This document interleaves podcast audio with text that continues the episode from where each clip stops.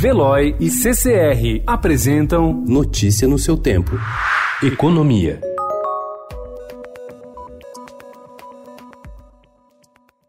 O Banco Central aposta na tecnologia para fazer com que o custo de crédito caia para o cliente. Em 2020, a instituição quer tirar do papel uma série de propostas, como o novo pagamento instantâneo. Apelidado de Zap de Pagamentos, vai permitir transferência online para quitação de contas sem usar dinheiro e cartão. Em entrevista ao Estadão, o diretor do BC, João Manuel Pinho de Melo, explica que o avanço das fintechs, que são startups que oferecem inovações de serviços financeiros, e o Opening Bank, com troca de informações de dados dos clientes entre as instituições, inclusive fintechs, também vão contribuir para abaixar o chamado spread bancário, que é a diferença entre o custo de captação dos bancos e a taxa cobrada dos clientes.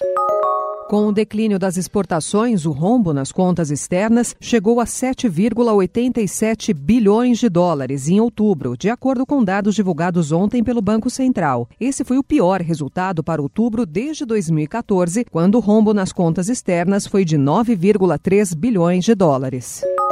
A receita com royalties puxou para baixo a arrecadação de impostos e contribuições, que teve uma queda real, descontada a inflação, de 0,02% em outubro, na comparação com o mesmo mês do ano passado. A Receita Federal informou ontem que o total arrecadado no mês passado ficou em 135,202 bilhões de reais. A redução em outubro foi o pior resultado contra o mesmo mês do ano anterior, desde março deste ano.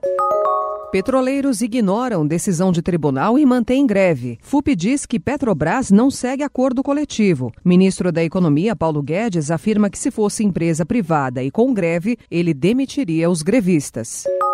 Compra da Tiffany pela dona da Louis Vuitton é o maior negócio do setor de luxo. Depois de meses de negociações, grupo francês comprou a joalheria americana por 16,2 bilhões de dólares. A Tiffany, que vinha sofrendo com vendas fracas na Europa e na China, vai contar com a escala do novo dono para retomar a expansão. Notícia no seu tempo. Oferecimento de Veloy. Piscou, passou.